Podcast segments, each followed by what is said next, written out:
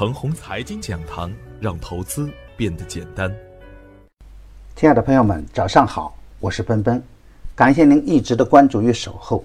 我今天和大家分享的主题是：怎样看待昨天的大盘？昨天的开盘呢，借上周五大跌的惯性，两市出现快速的下探，盘中沪指一度击穿三幺二零点，那架势啊就要冲破三千一百点的大关。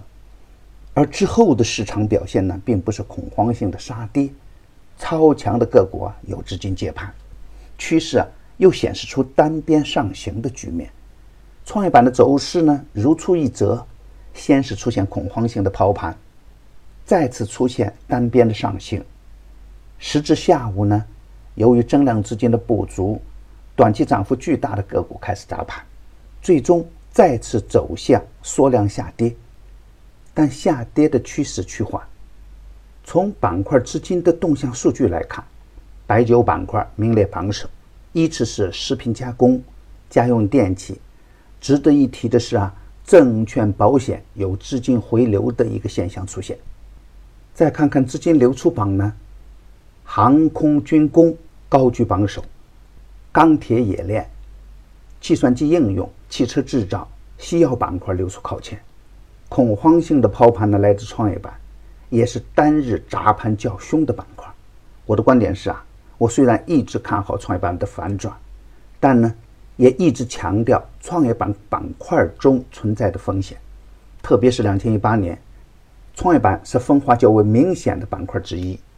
一方面，业绩优良、成长性确定的创业板股票一直在走趋势的路线，比如成长性确定的爱尔眼科。三年十倍的大牛股红特科技，业绩优良的万达信息、建信股份等等，但是呢，也有连年亏损的个股，有质押风险的个股，以及有业绩变脸的个股处于崩盘的状态之中。总之，都是高负债、高杠杆惹的祸。乐视网不必再提，比如华昌达、生物环保、南风股份等等。都会因为业绩的利空和管理的问题出现闪崩，而西林信息因报业绩的利空呢，也被瞬间打到跌停。由此可见呢，市场对风险的厌恶已经达到了惊恐的一个程度，不看业绩真的不行。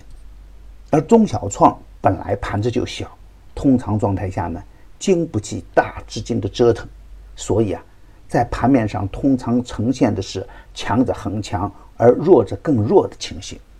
从投资的角度来说，对于短线的牛股呢，如果没有提前的跟踪啊，龙头股啊肯定是买不到的。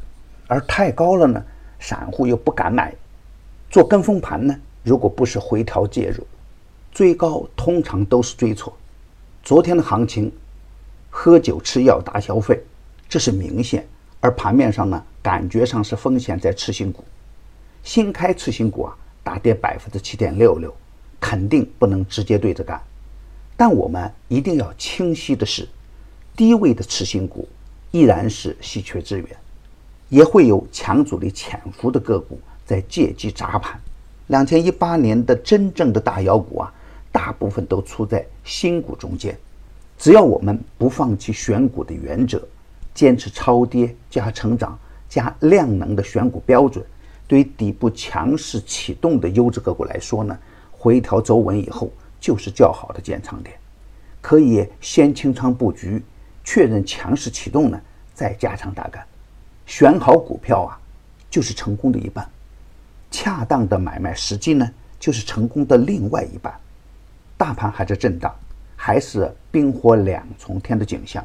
而对于底部优质的个股来说呢，只缺一个美美的倍量。或超倍量，底部放量启动就可以积极跟上，坚定跟踪中小创，创业板不回稳呐，不盲目入场。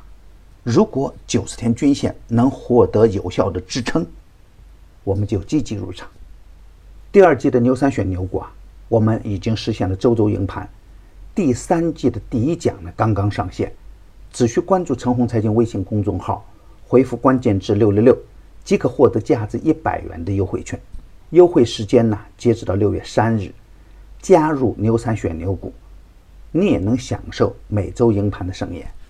与牛散结缘呢，您将成为下一个牛散。送人玫瑰，手有余香。感谢您的点赞与分享，点赞多，幸运就多；分享多，机会也多。谢谢。